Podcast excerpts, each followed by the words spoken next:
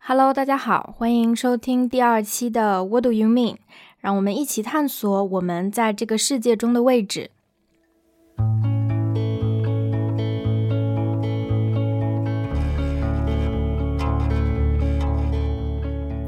这一期我邀请了 Jenny，她是我的大学同学，也是认识了多年的好朋友。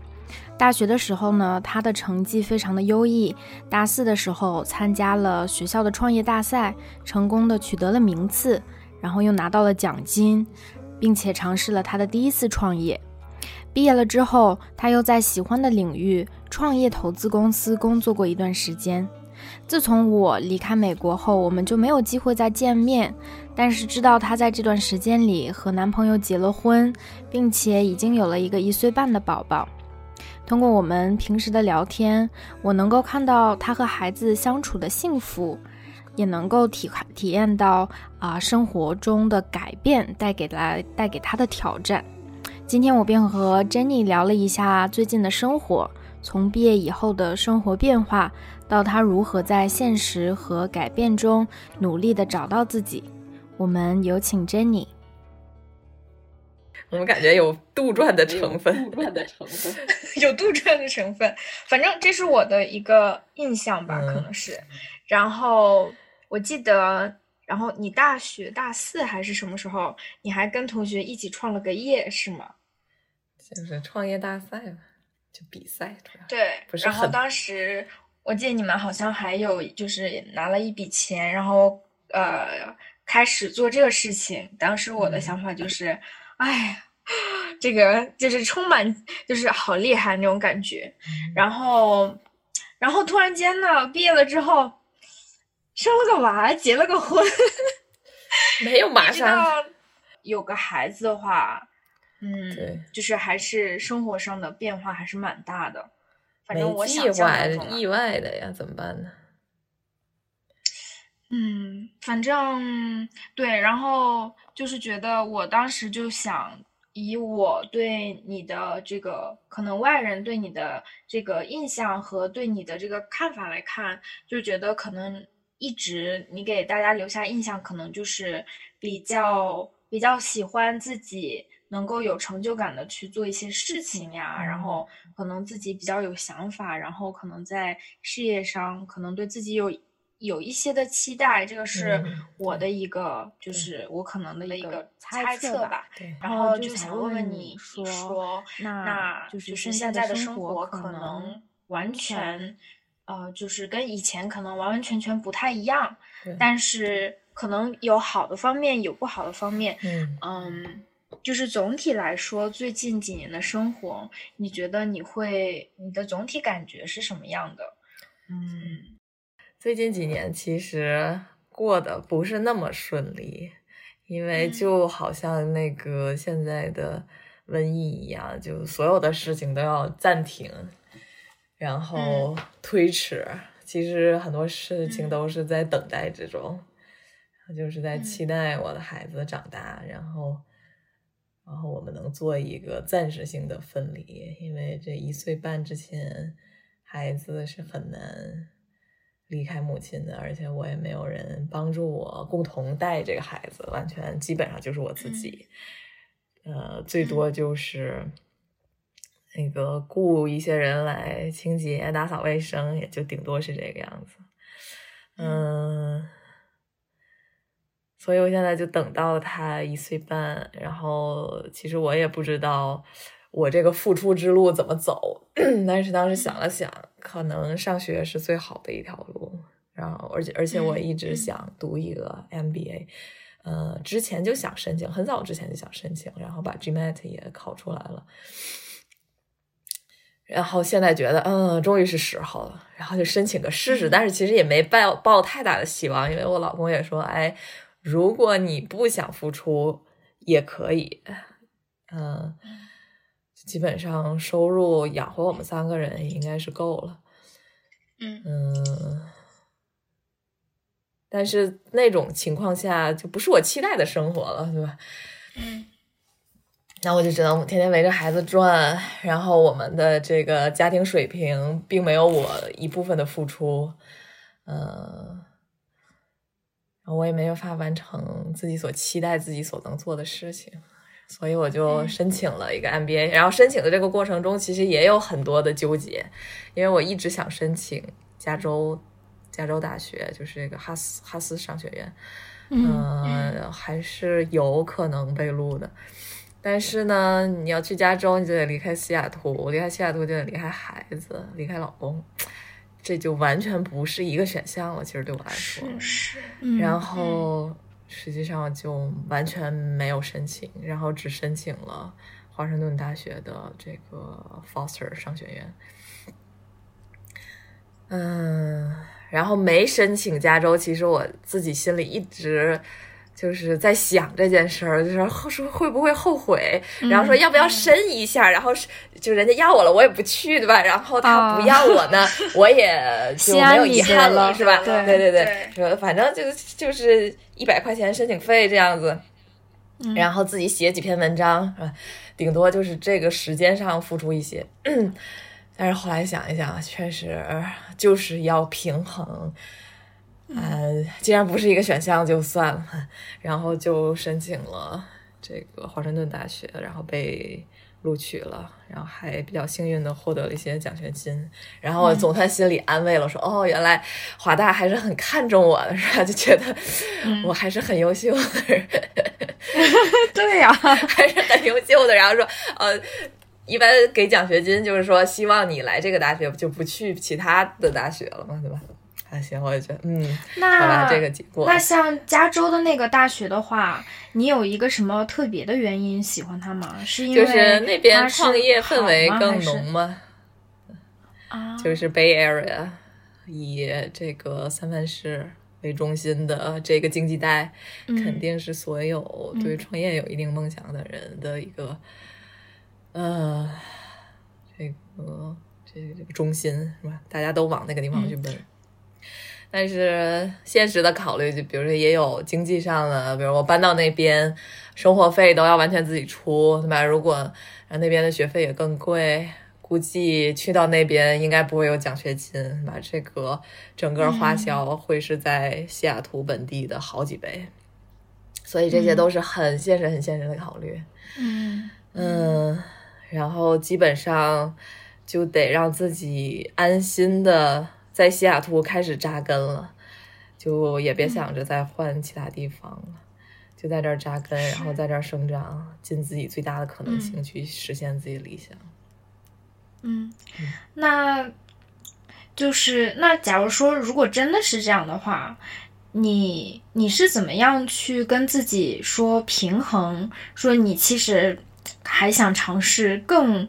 更刺激一点的呃东西，然后想去想追求更好、更让你有成就感的东西，但是你可能在某些程度上要平衡，要稍稍就是做一部分的妥协。你是怎么样去在心理上，在自己跟自己去嗯？呃，怎么说去和解、去去相处这件事情的呢？哎，基本上就是有点哎，放弃了，就是这种感觉。因为那个孩子就在那儿摆着一个活生生的人，对吧？你就不能说，哎，我抛夫弃子，这个。一般人都做不出来这种事儿，对，就这种感觉的。像我也听说过，就上一辈移民到美国的一个阿姨，是我爸爸的同学，在西雅图这边，她他们都是法律专业的嘛。然后她到这边也是先支持她老公在华大当这个教授，然后她自己呢就带两个孩子，然后也是先做了中文学校的老师。但是其实他的理想是做律师，但是他融入美国可能也有一个阶段，然后他也需要照顾孩子，所以在他四十多岁的时候，他才真正的去上那个法学院，上的是 Seattle University，也是当地的，也没有跑到其他的地方去。然后才拿到了律师执照，然后等于四十多岁，快五十岁才真正开启自己的事业。反正一听起来是个非常励志的故事，但是你就能体会到他那个背后的辛酸。他等待了很多年自己想真正干的事儿。如果他要是在国内的话呢，嗯，比如说有父母帮着带孩子，可能就不会有这个问题，是吧？也不会有适应一个陌生环境的问题。所以这些都是很现实的一些挑战。嗯，我的话呢，就是当时怀孕，嗯，也想过这些问题，就觉得哎，自己不是单身了，没法自由选择自己想要的东西了，说这个值不值得？那当时其实没有任何说不想要这个孩子的想法，就是因为有孩子也是我的理想之一。嗯嗯，就是我有很多很多理想，对吧？我可能先实现某一个理想，然后再去实现另外的理想，就是这个不一定是按顺序的，但是只要它是我的理想之一，就已经是很欣慰的一件事儿。然后其他的事情再慢慢。再慢慢整理，慢慢找回自我。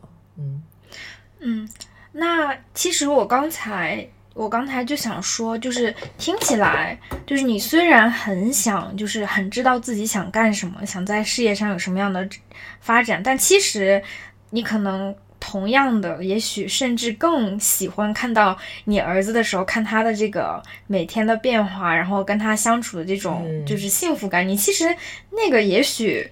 跟就是你喜欢事业的程度就是不分上下，是不是？要不然也许是，要不然你呃，从比较自私的角度应该讲不是一样的，因为自己的还是觉得哎，这是自己的一个世界，跟其他人是不一样。但是孩子这个东西，你也可以把它当做一个投资，嗯，来看对吧？就是哎，你早生孩子还是好呢，还是晚生孩子好，对吧？就很多女性都在讨论这个问题。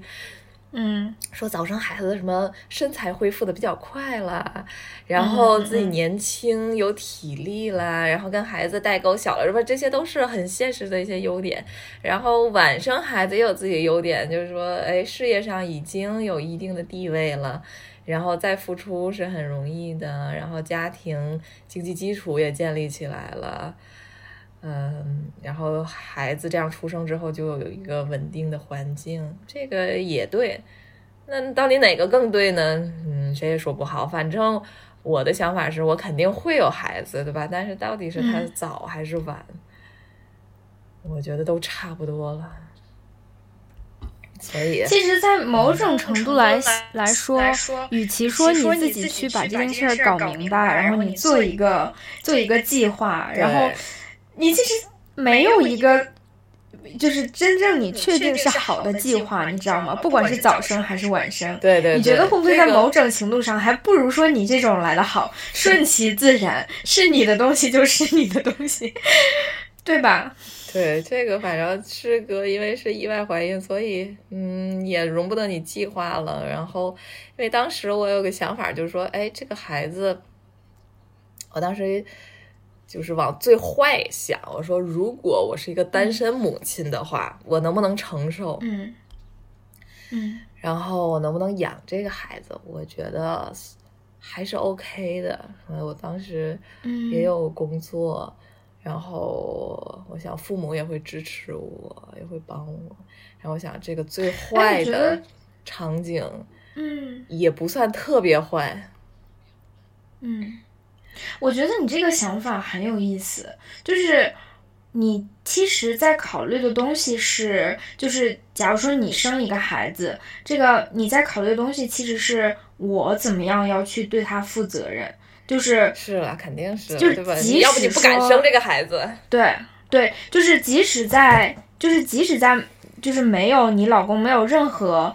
呃，这个外界的支持的情况下，你也能够为他负责任，所以你才会去生的那那种感觉。对，其实当时我更多想法说，这个孩子是我的，因为那个时候我没有正式跟我老公结婚，我们只是订婚了，没有正式结婚，所以，哎，这个结不结婚其实还是另外一个，另外一个决定，还是有反悔的余地的时候，我要想说，如果。我的老公，比如说他不想要这个孩子，对吧？或者是说我们没法如约的结婚，那我能不能承受这个后果？然后这个孩子对我重不重要？我觉得还是都很重要的，还是会要这个孩子。哇哇，没有想到，其实你当时的就是呃，decision making 是如此如此的不容易，也没不容易，就是觉得哎，想不到，就是说说不要这个孩子是不是一个选择？好像做不出说不要这个孩子的这个决定，还是我能我能就是问一下，就是如果假如说你当时怀孕了，然后你在想象中说呃。跟这个孩子在一起，把他生下来，然后跟他相处，嗯，呃，versus 就是对比，你可能不要这个孩子，就是就是在你做这个想法的时候，你你想象中跟孩子就是把他抚养长大，跟他在一起，这是一种什么样的感觉呢？就是有一个人可以让你百分之百的去爱，去投入，就他。跟老公是不一样的，老公其实你不会觉得说百分之百的去爱他，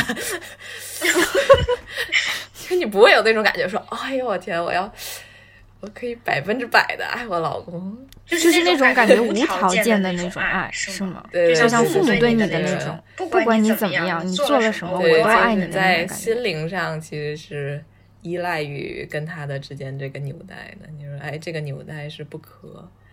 破解的，他是我的骨肉，那我我就有这个机会去无条件的爱他。就是你很难说一个人，然后我无条件爱他，他也同样接受，对吧？就是比如说我就是爱这个人，然后我就是想百分之百爱，但是有人家有可能拒绝你说你别爱我，离我远一点，是吧？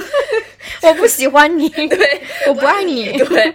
就是在现实社会中，其实是很多是这种情况，你不会建立出来一个很纯粹的纽带，但是这个孩子是一个崭新的开始，你建立起来所有东西都是属于你自己的那种感觉。虽然他以后会长大，但是，呃，这些特殊的亲子关系是完全属于你自己的，所以我就感觉那个东西对我是很重要的。嗯，我。我自己的就是看到的东西啊，甚至就是在网上看到的东西啊，然后或者是电影里的、书里的，有的时候我会看到，就是有很多，假如说那种单身母亲啊，或者生活比比较艰辛，然后就是特别是因为有了孩子之后。特别的不容易，就是给他带来了很多很多挑战，然后很大的改变，很不一样的生活。但是不管是什么情况，甚至有一些就是，呃，一些性侵的，就是然后最后生了孩子，就不管他有之前有多不想要，多没有计划这个问题这个事情，只。只是只要是他最后把这个孩子生下来，他养了这个孩子，大家有的时候会说，哇，这个是一个什么我没有想到的一个最好的一个体验。然后他会想啊，我永远我从来都没有想过我会这样这么这么这么爱一个人。然后我我经常会看到看到看到这样的东西。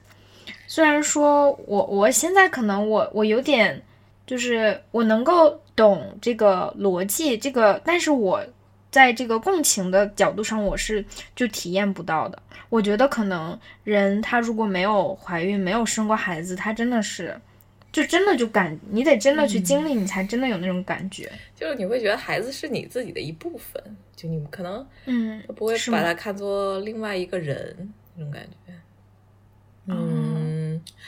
有的时候也烦，对吧？闹啊，吵啊，是吧？还能不能静一会儿？就那种感觉，嗯嗯，然后你没法专注于自己想干的事情，确实是会这样。就是每天的压力是有的，但是是以一个长远的眼光去看嘛，就想他如果长大之后，他开始有自己的成就了，对吧？那个时候你的成就感是双倍的，就是。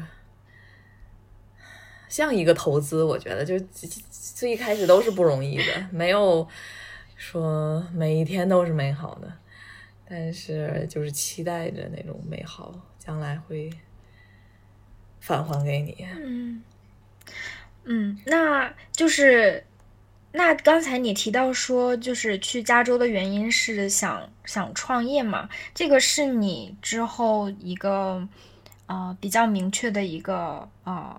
职业上职业发方面的一个计划吗？嗯，哎，创业这个东西总是不明确的。嗯，有机会肯定会去创业，这个是理想之一。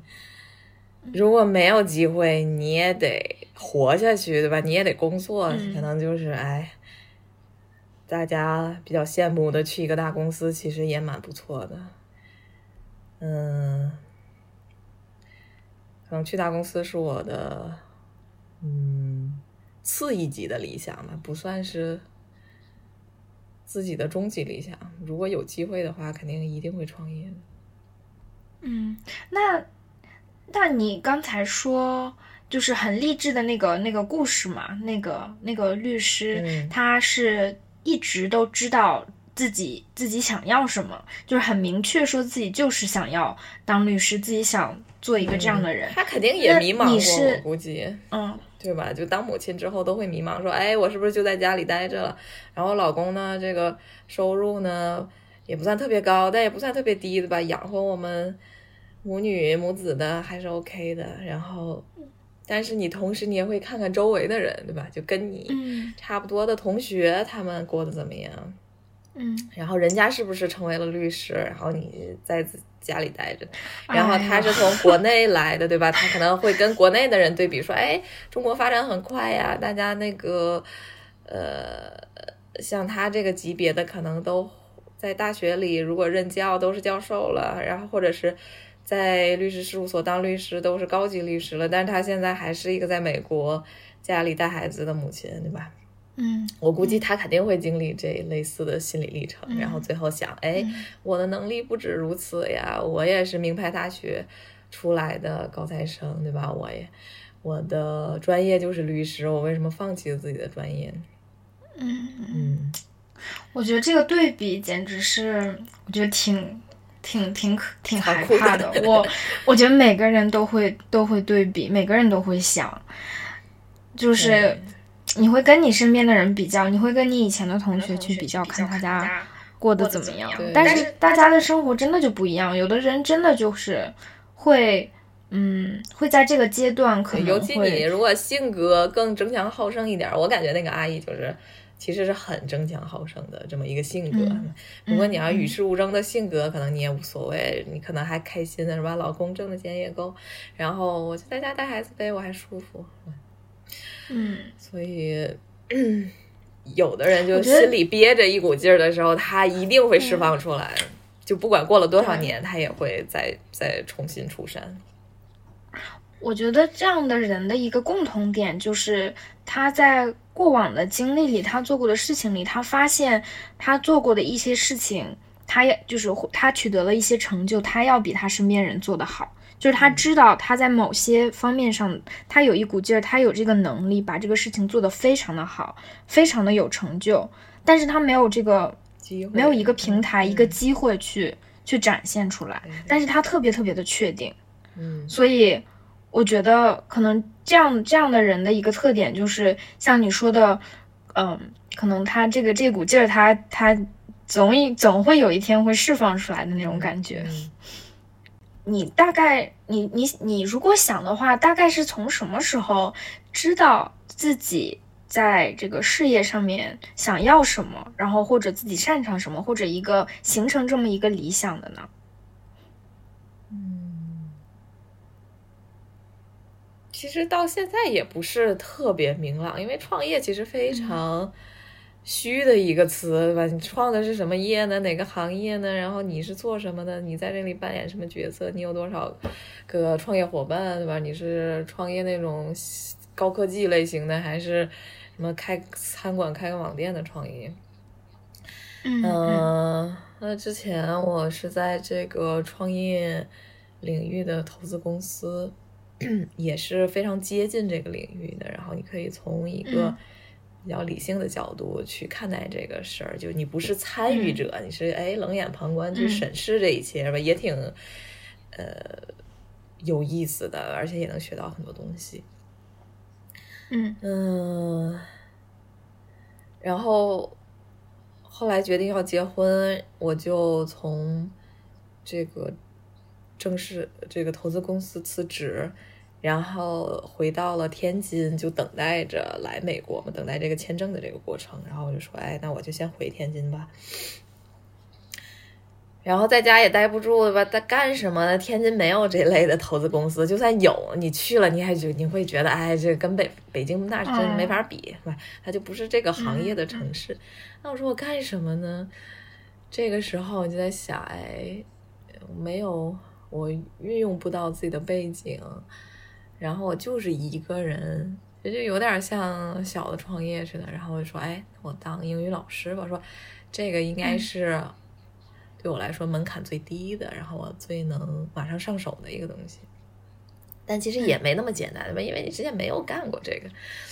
嗯。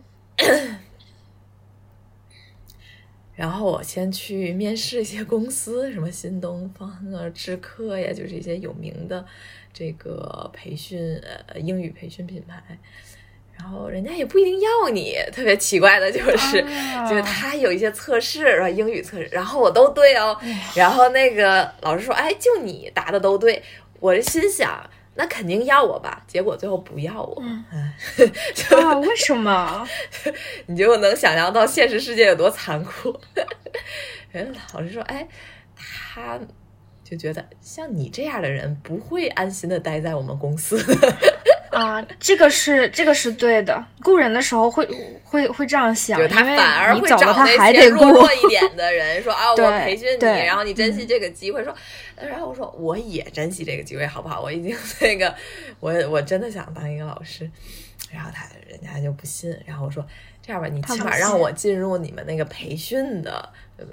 你也不给我钱，对吧？你就是让我进去培个训，增加不了你任何的。这个投入，然后好说歹说，最后让我去参加培训了，我还得需要说服他，就以我的这个专业背景，我还需要说服他。哎呀，我就觉得，嗯，还挺心累的。嗯，但是通过培训之后，其实他也没有要我，然后后来又投了一些其他的简历，还是通过我自己的一些社会关系，其实最后又找到了一个。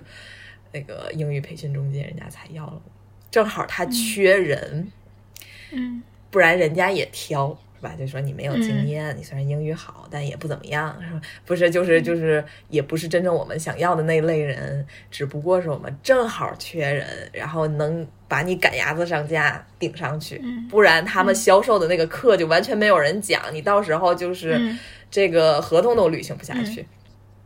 所以就是有这么一个机会被我抓住了，然后我才开始能当老师。然后当然我后来讲的课就越来越宽，然后也有同学喜欢，然后慢慢就在这个行业其实，呃，还建立了一定自己的名气。因为尤其我开始教 AP 之后，因为 AP 的老师是非常少的，我尤其教 AP 人文地理，全中国可能也找不出几个老师。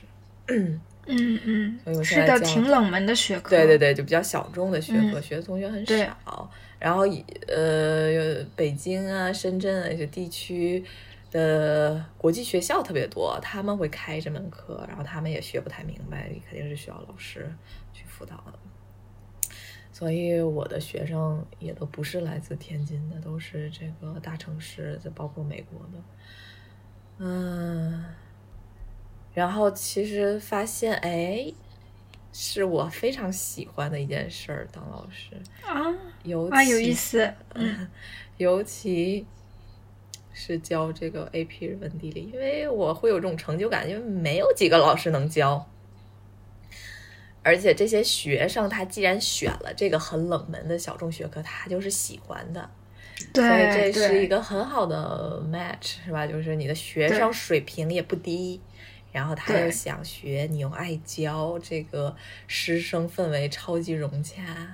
你要是一般的教个托福呀，呃，什么雅思呀，那个学生有可能水平特别差，然后你还得跟他着急，然后你就成天当他的字典，说这个词叫 apple，这个 要加个 s 复数，你就要会疯掉。去上上课估计也是被逼着才去的。我教托福的时候被投诉过，说这个老师教的太难了。被投诉过？对，对投诉是个班课，然后里面有四个大学生，就是属于。二本三本的那个水平不怎么样，然后我教的是口语，我说，哎，这是一道例题，大家试着说一说，是吧？然后，嗯，有其中一个同学，我应该知道是那其中的哪个同学，然后就投诉到所谓那个授课顾问，嗯，其实就是销售的那个角色，嗯，然后这个销售的反馈我说，哎，那个学生反馈了说。不会说，这个老师硬让他说啊！我说这也叫个理由，好吧？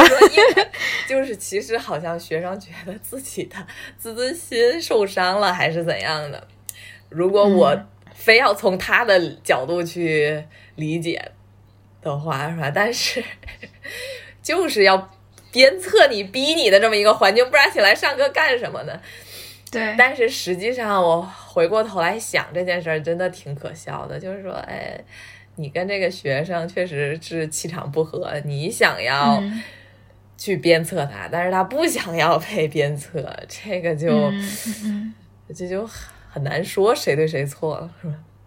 真的是，就是我觉得本来持着一个当老师、一个很负责的心态去干这件事儿，结果还能做错。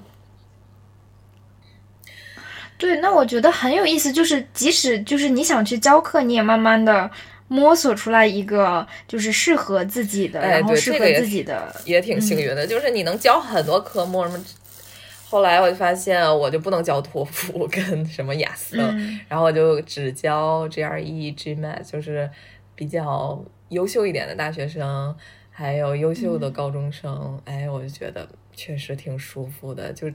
就算他不给我钱，我可能也愿意给他上课。真的，尤其是在我怀孕呢、生孩子这个阶段，我的课其实一直是没有停的，我也不愿意停。其实家里人一直说：“哎，都要生孩子了，把那课都停了吧。”哎，我说没事儿，就一周一两节。其实我还期待着要上课的这件事儿啊，真好。嗯，所以其实很难做到这一点，对吧？就是你找到一个事儿是你。不要钱也愿意干的，但是又有钱，这个真的是太难了。嗯，如果真的能找到这么一件事，很幸运。对，尤其这个工作，一旦你把课备好，压力是很小的，因为你都重复讲一样的内容嘛。但我不会觉得枯燥，因为每个学生他对这个课的反应是不一样的。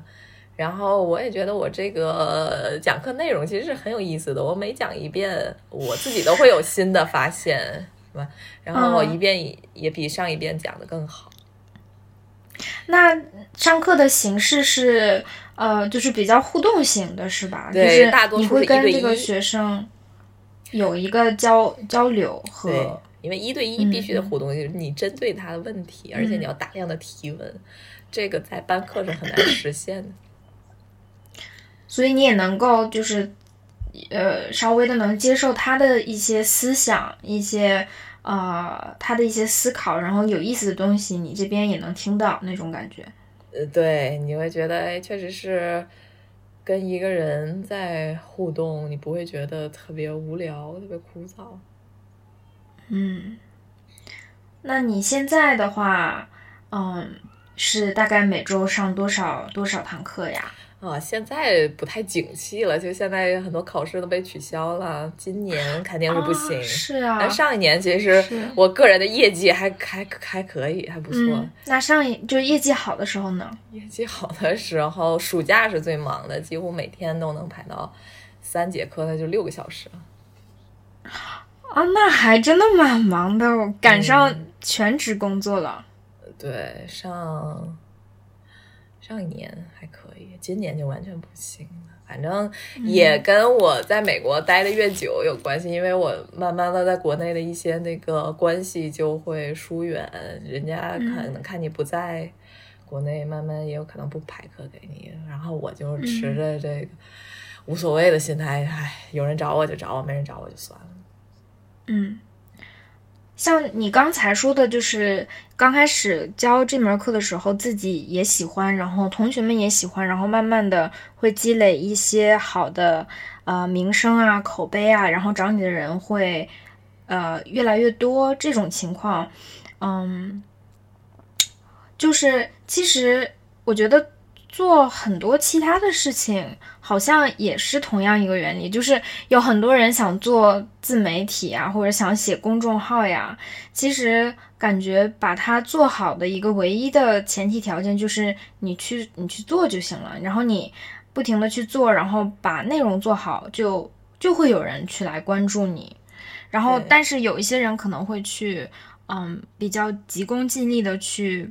嗯，宣传自己啊，或者去买广告啊什么的，嗯，我不知道啊。我觉得你你当时就是有没有，嗯，就是你当时是怎么想的？就是你想就慢慢的去做这个事情吗？还是你当时有考虑说怎么样去能够呃提高你就是你的知名度啊，或者让怎么怎么样？你当时没有花太多的心力。没有真正的特别有计划性的在搞这件，基本上就是被动的，有人来找我，然后我就接客这样的。主动的去做一些事呢，可能还真的不如 反反而不如被动的好。就我一想，哎，要不要发一个广告？要不要建立自己的品牌？其实我现在就是接人家介绍给我的课，我自己是没有自己的所谓的品牌的。嗯。但是这个就是有优劣势，嗯，你要是想建立自己的品牌呢，你必须得保证你能和别人竞争，因为你现在其实是跟别人合作的关系。你一旦建立自己的品牌，人家会把你看作一个对手，嗯，所以在这个行业呢，其实我还是算比较新的人，嗯。基本上就是先建立自己的关系网，尤其我根本就没有去过上海，没有去过深圳，对吧？然后我怎么去认识上海、深圳的这些生源，这都是非常重要的。对，能打开各种渠道，然后通过非见面、没有这个人情的方式去认识这些人，就只能靠自己的专业能力。嗯，有意思。嗯，是吧？就是这个网络社会，大家谁也不认识谁，那你人家为什么找你？就是人家有这个机会，人家缺这个人，你能不能马上给人补上，让人让大家都赚这笔钱？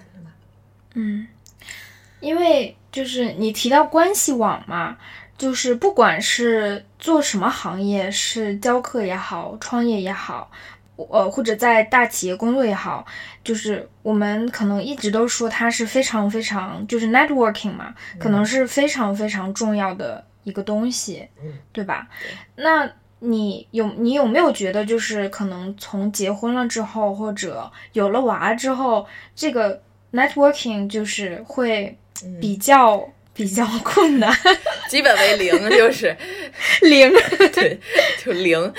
哎，你不出家，然后你现在就算能把孩子送到幼儿园，你接他，你送他，然后有现在这个那个那个 coronavirus，你还得在家待着，然后还得给老公做饭，就还不如老公不在家的时候轻松。反正就是，哎，我那朋友就说：“哎，你就基本上有了孩子之后，你交的所有的朋友都是你孩子的朋友，不是你的朋友。”我觉得这句话超级可悲。就是你是，呃，这个孩子在学校想跟这个人交朋友，然后你顺便跟人家妈妈搭上两句话，也许这个妈妈你们能成为。闺蜜，但是我感觉那就不叫叫不叫闺蜜了，是吧？就是都是水深火热中的人，是吗？是吧？就是为了 play date，就为了让孩子凑群的，根本就不叫朋友，是吧？为了共同的利益而走到一起，共同的利益不是不是通过自己的那个个性去吸引来的朋友。嗯，我觉得那你这样还是蛮不容易的。是啊，所以我才更想去上这个学。我觉得上这学完全就是我个人在那边，然后我的同学是就是我的同学，跟我的孩子跟我老公都没关系。一不然的话，我现在其实我们嗯周末呀，平时玩的朋友都是我老公的朋友。啊，不是我自己的朋友，那我自己在大学的朋友大家都走了，嗯，几乎没有人留在这儿，嗯。嗯，留在这儿的，就因为有了孩子，也不经常出去玩了，就是偶尔在微信上聊聊天，就这样，就是，所以就是降到零，所以才更期待着去上这个 MBA，然后让生活能回到以前的状态。对，因为我觉得我跟你的我我跟你的经历，我比较能够理解你。就是我们之前在德国的时候，嗯，因为也是种种原因嘛，我们在这个小镇待了一年多。当时我的 network 除了除了就是我老公，就是我们住那个地方的邻居们和 和。我老公的几个发小就是同学，which 我没有任何共同语言，然后就是零，然后剩下的东西可能就是在网上，但是网上又建立新的一些连接就非常非常的难，对对，就顶多也是和之前认识的朋友聊聊天而已，很难建立新的，对。然后当时就想怎么从怎么能从这个困境里摆脱出来，然后当时就还挺觉得，要不然我觉得我们可能不太会选择上海，因为我一直没有那么那么喜欢这个城市，我听起来就是太忙了，压力太大了，生活节奏太快了，可能跟我想象中的生活还不是那么切合。但是因为当时憋了实在太久了，就是想。想另另特别想要另外的一个极端，就是到处都有机会去认识人。然后中国是这样的，就是你每天好像都能认识新的人。嗯嗯嗯，而且有的时候，哎，我我在中国是有那种自信的，就是我走在大街上，我都能隔三差五的有人主动跟我说话。嗯，真的吗？特别会的，尤其比如在北京地铁，就经常有人说：“哎，那个，呃，那个小姐，能不能要你的电话？”什么的？啊，真的，我从来没有碰到过。哇，然后错过了什么事儿？你居然觉得，哎，我我认识你吗？你是不是那个流氓，还是什么杀人犯之类的？哇，原来还有这样的待遇。但是你心里是开心的呀，对吧？对呀，就是这种事儿，在国外就很。尤其 你要天天在家里待着，就很难发生。对，而且人与人之间都有那种距离感。对，在中国，我起码还是有这种自信的，就是哎，就是大家会会认为，哎，你是有魅力的，然后漂亮的，然后想跟你聊天的，嗯，就是跟我搭话的人一般都是说，哎，那个小姐姐，这这个地铁站怎么走？没有受过你这种待遇 是吗？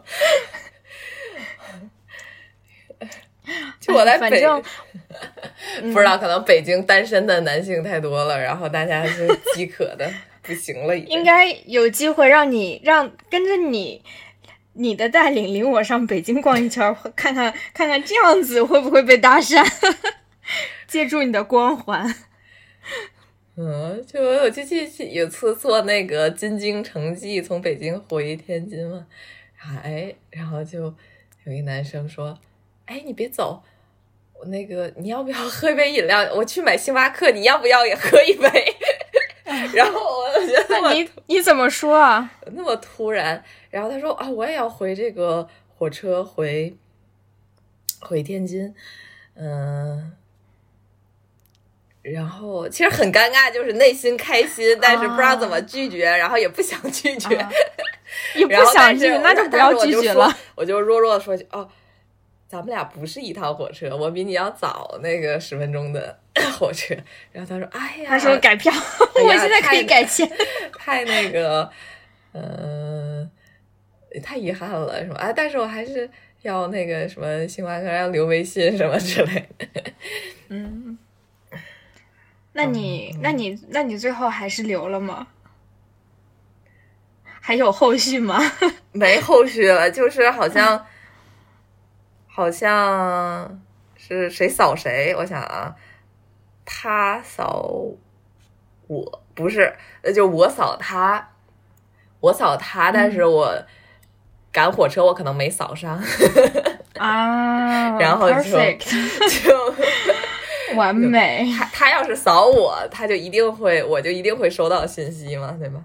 嗯嗯嗯，那我扫他，我好像扫了一下，然后我就说啊我要走了，然后那个手机就不知道跑到哪个界面去了，就、嗯，就算了。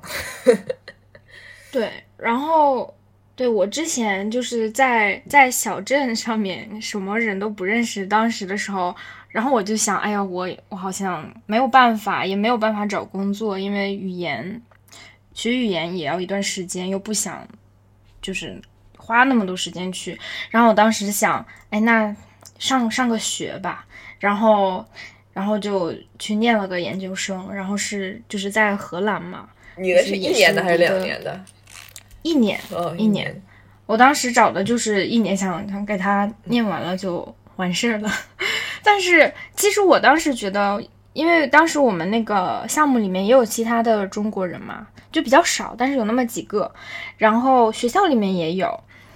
我当时的感觉就是，我所体验的这个学校生活跟其他人就也很不一样。嗯，就是有稍微呃小一点的本科的学生，他们会就是去很多就是本地同学荷兰人家里啊，然后他们会去 party 啊，他们可能会一起去图书馆学习，嗯，然后他们会一起出去玩儿，但是我觉得我没有参加任何这样的社交活动。那你结婚了吗？你跟他们不一样啊。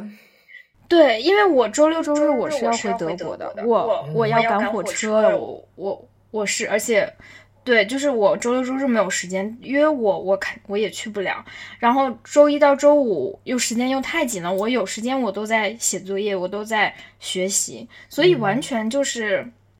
就是对，结婚是会拖后腿的，对，结婚时候是会拖后腿，肯定的，简单各个方面简单粗暴。各个方面都拖后腿。那为什么还要结婚呢？哎呀，谁知道呢？灵魂拷问。我就自掘坟墓，然后跳进去嘛。然后像你都，你都不知道自己嫁入了一个什么门口，就嫁进去了。而且特别是在荷兰，就是阿姆斯特丹那边，就是有一些他们叫 coffee shop，就是你可以进去，嗯，抽抽大麻什么，因为都是嗯合法的。嗯，对，然后，呃，就是大家都特别玩的特别嗨，就是很多去欧洲留学，然后特别是像荷兰，然后回来，有很多人跟我的体验都都不太一样。我觉得我去了个假的荷兰，什么都没干，什么都没参与。嗯，是，就嗯有点那个，哎，觉得不像人家那么享受生活。对，嗯我觉得，但是我的一个想法就是，即使说我，我假假如说我没结婚，我我是我想我我有我自己的呃，就是更多的空间，我我想干什么干什么，没有任何的就是 responsibility。我我想说，那我会跟他们去 party 嘛，我会我会去去就是嗯，就是更做一些比较新奇好玩，就是是的事情嘛。我我不知道，我就是有种感觉，就是我好像都不是特别喜欢。嗯就是我觉得我好像已经大学都经历过了，我我更小的时候我经历过了，我觉得就也没有那么喜受受这种事情的吸引。但是你看人家你羡慕的眼神呢？但我看人家我是羡慕的，对呀，这怎么办？你不是鄙视说这帮小屁孩儿天天抽大麻，有没有正事儿干？对，是的，就是就你看到就既还有点羡慕，然后又觉得哎，其实就我好像也不是那么喜欢，就是在这个夹缝当中。对对对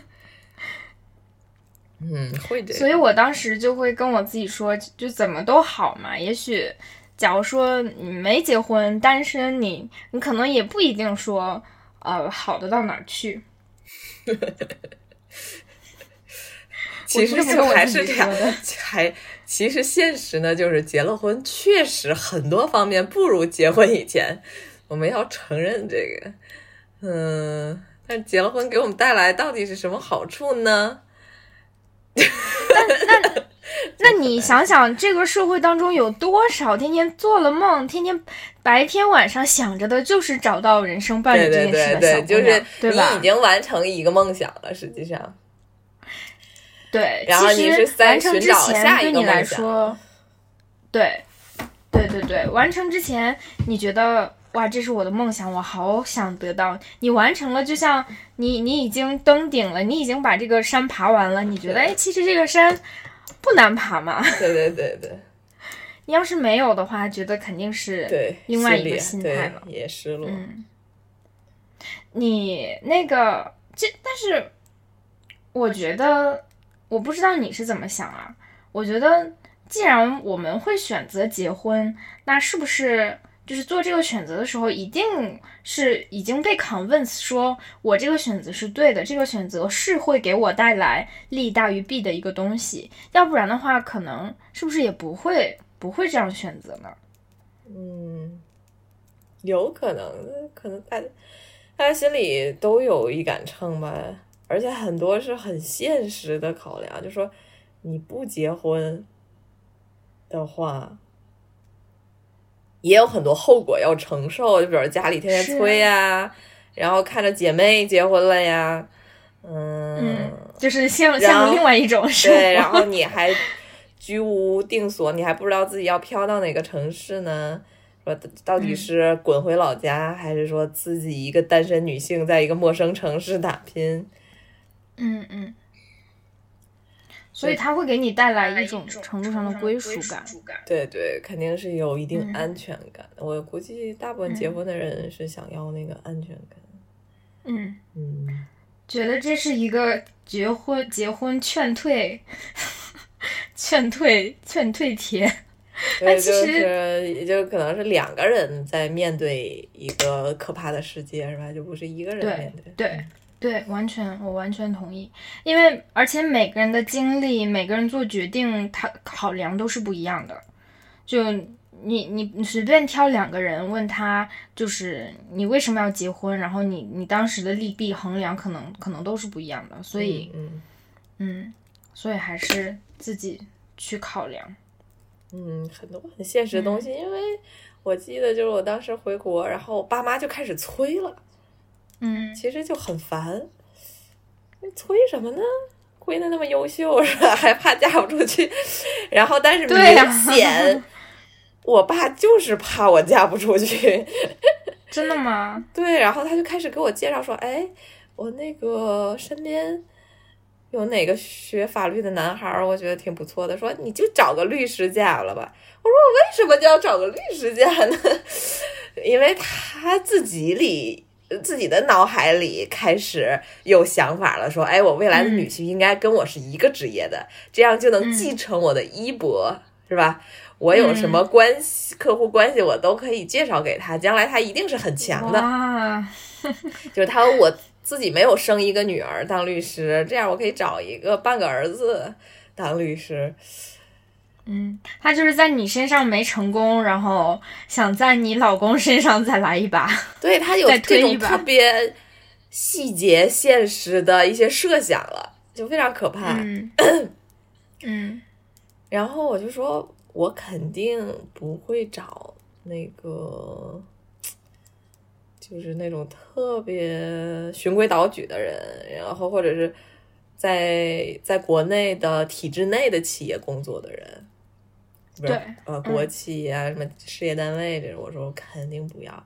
但是，居然他们给我试图想介绍好几个体制内的人，让我非常抓狂。我说我明确都说了，你为什么还要把这些人摆到我面前呢，然后什么他就说，嗯哎，这有什么不好？凭什么歧视人家？什么什么的，说。那我择偶，我还不能提点条件是吧？这个就是有矛盾嗯产生了，而且这种家庭矛盾其实是很困扰一个人的。对对对，就你都会感觉你在这个家里已经待不下去了，嗯嗯嗯，甚至比较极端的想法就是，哎，你他们俩是不是要赶我出门？就恨不得赶紧把这个女儿嫁出去，就觉得已经放在手里开始赔钱货了。嗯，所以我想，就很有意思。呃，对，对就是我说，你与其给我介绍这么多人，还不如我自己随便找的一个人呢。我就是那种感觉。你要是这样的话，那我随便，那我给你们找一个人嫁了好了，比你们找的这些强不知道多少倍。有的时候父母就很矛盾啊，像他，他很希望你就是有所成就，然后他会把你送出国，想让你接受好的教育，然后想让你，他一一方面做这个，另一方面他又希望你，啊，你普普通通、幸福快乐的生活就可以了。对对然后想要找一个靠谱的人，想要呃比较有呃比较有归属、有安全感、有有这个有保障的生活，我觉得这个就就是有点矛盾。对对，挺矛盾的，会让孩子也会觉得很头疼。就到底想要我怎样？对啊，而且把这些事情沟通，跟父母沟通明白，也不是一天两天，的事儿。然后还吵架，然后本来觉得这这些破事儿哪有那么多可吵的，然后结果还会嗯陷入一个天天吵的状态，其实也嗯非常烦。然后我跟我爸说说，哎，你要是那么想让我结婚的话，要不我问问这位愿不愿意娶我？嗯 然后问了一下，人家说，哎，我得考虑考虑。哇塞，我被动了。是，所以你是问了你你现在老公，你问他说，就是你提的嗯结婚这件事儿是吗？对，就是很被动。嗯就是完全被家里整的，因为我们就开始异地恋，然后这种异地恋呢，确实不是很稳定，就随时有可能说拜拜，对吧？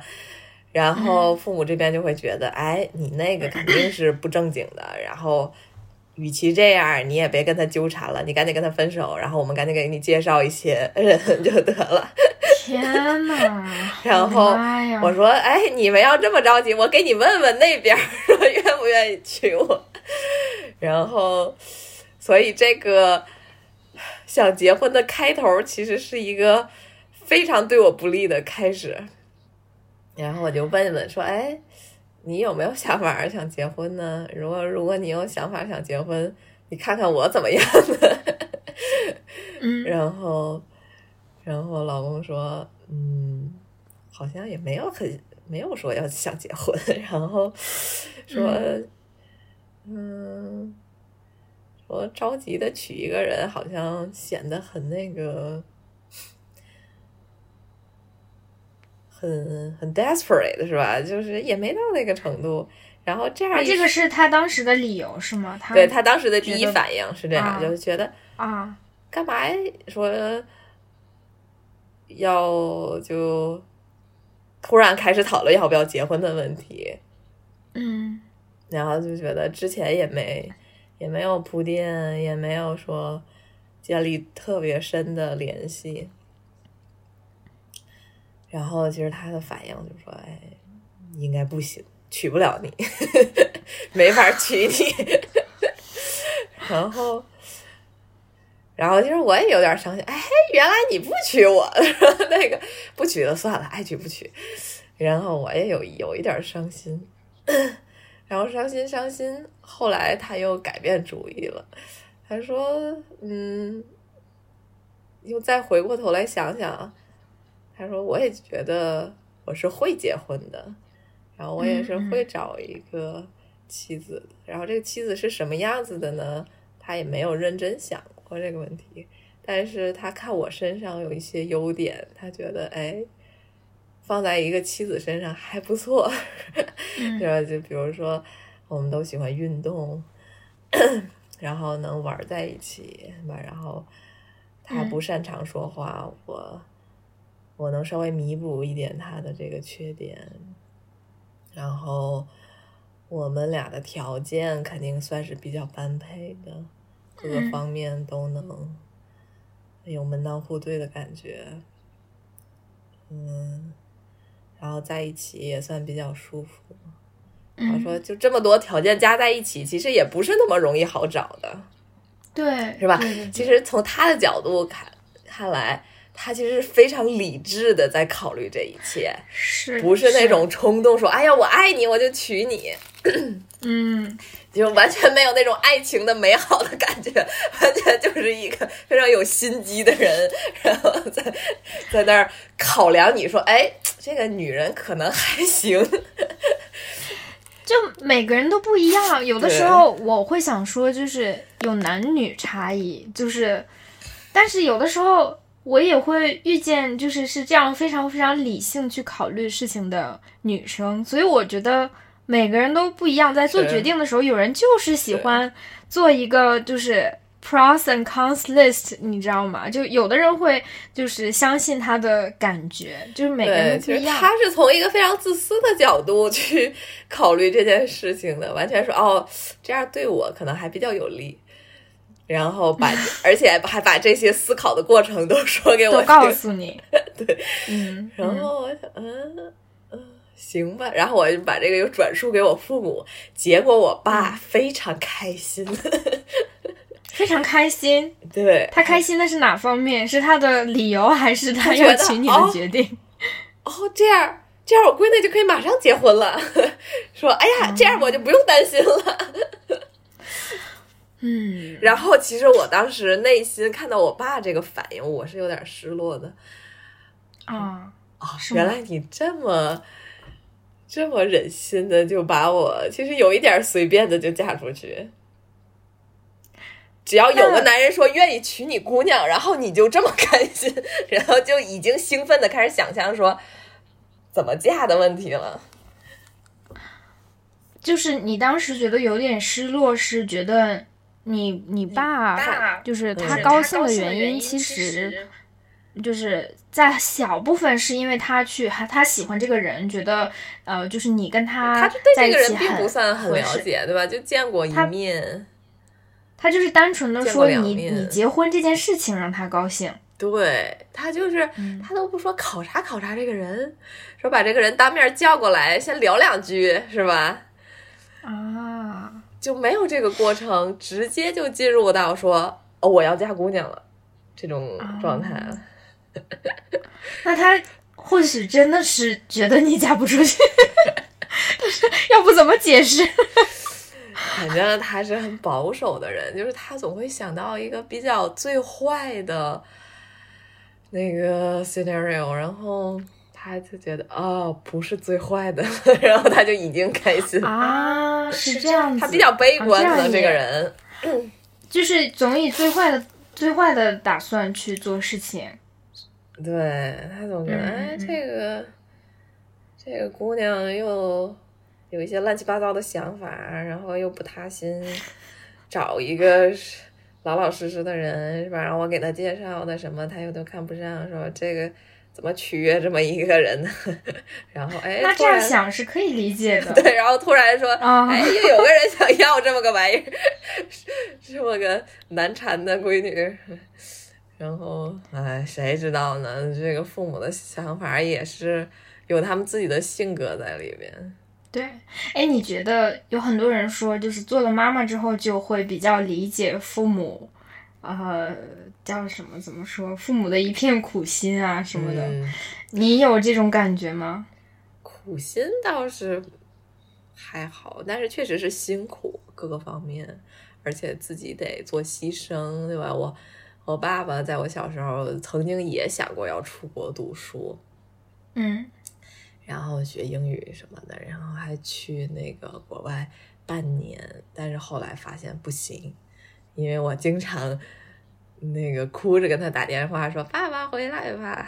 ”然后啊就不行了，忍不住了，而且我妈一个人 撑家里的事情，肯定撑不起来。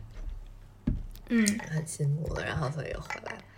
虽然回来对他没什么坏处，因为那个后来国内发展其实是更好的比国外，所以这点他还倒蛮庆幸。但是他当时肯定是纠结，对吧？就是还是放弃了自己的理想的，为了自己宝贝女儿。所以这点我觉得是很理解的。嗯，苦心方面，其实我对我的孩子倒不是那种特别焦虑型的父母啊，我总是觉得，哎，有吃的有穿的就 OK 了。那嗯我们这个嗯家庭，嗯、没有太大的经济压力，嗯、然后智商应该也够用的就可以了，没有什么。你会你会有一些期许，说想让他长大以后变成什么样子，或者要成为一个什么样的人吗？肯定有期许，就是说，希望他早早独立吧，啊就是像个小男子汉一样的啊。就啊，很早就能自己开始混社会了。我是希望他能成为这么个人。从现在这个一岁半的性格看，可能有希望。真的 虽然非常黏我，但是非常有主见，穿什么鞋，穿什么衣服，然后自己想干什么事儿，就是完全改变不了他的想法，就不是那种一般小孩说，哎，这儿有好吃的，然后就把他给那个唬住了，或者说像一般小女孩都非常乖的，说抱一抱，然后呃哄一哄，说怎么摆弄就怎么行。这个孩子完全就是。有有特别有意思，就是我觉得有一些父母他会挺害怕自己孩子有主见的，因为意味着有一天他可能就会离开你，或者他可能不在你身边，呃，黏着你。我觉得有的有的人是会害怕的。我还好，我反而你是呃想我最大的让你的孩期待子这样子就是他能独立，嗯。就是不那么需要我。嗯。嗯，然后其他方面，我都不像那个其他妈妈有点过分，因为我会加各种妈妈群嘛，然后他们里面会讨论说，嗯哎，嗯，说这个维生素 D 要每天吃多少？我心想，哦 我心想就是。你吃不吃都行，好不好？你不要问到精确到零小数点儿，零好几位之后的事儿。然后还有妈妈会说那个，哎呀，孩子的拉的便便怎么样了？哎呀，我心想没事儿，又不是拉肚子。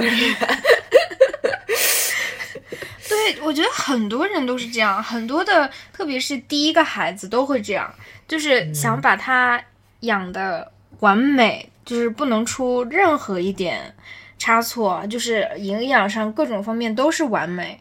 但在其实可能这个真的就好的吗？这个不一定，我觉得嗯，我是如此这么多的关注度，对，主我的第一想法就是这个孩子要健康，而且健康的那嗯种定义就是说，他不需要这些辅助的东西，他就非常健康，对吧？对对，然后他很少生病，很少去医院，这个是最让父母省心的一件事儿。如果你有一个孩子经常需要去医院，什么打点滴、打针的话，那真的是把父母的心都操碎了，而且你看着也心疼，那个是最折磨人的。只要是这点满足，我觉得其他的爱怎么样怎么样。嗯嗯嗯，而且你是你嗯，嗯放养一点，它会更健康。你要养的太精细，其实不太利于它那个抵抗各种不确定因素。对，我看有一些就是，呃，我的大学同学他们是就是欧洲人啊，或者是美国人，他们家的孩子呢，就是会坐在那儿吃饭，然后把饭弄得到处都是，对满脸都是，是满身都是，满桌都是，满地都是。但是那个家长会很高兴的 看着他，让他 自由自由生长。嗯我们会骂他说：“哎，怎么刚才怎么教的？不是说要把那个东西放在桌子上吗？”然后说错没错，然后他会说嗯错了，然后但是下次一定会再犯，就是啊，对呀，因为是孩子嘛，所以就是完完全全的另外一个极极端，就是完全不管。哎呀，谁知道哪种是？哪种好，哪种不好？我觉得不管是对的，因为这样他才能慢慢学自己吃饭。不然你一直喂他，就是担心他掉在地上这件事儿，然后你就要一直喂他，一直喂他，他永远学不会自己吃饭。那就是在这一点上，你跟你老公你们两个之间会产生一些不同的观点吗？还是就教育的想法差？嗯。教育孩子方面，我觉得我是有些理念的。我的老公理念性不是特别强，但是他特别注重孩子的那个安全这方面的事儿。我比较大条，其实，比如他有时候就会说我说那个孩子过马路的时候，我没贴在他身边，那就不用贴，我这看了周围没车是吧？然后我保保持一两步的距离，我能跑过去也 OK。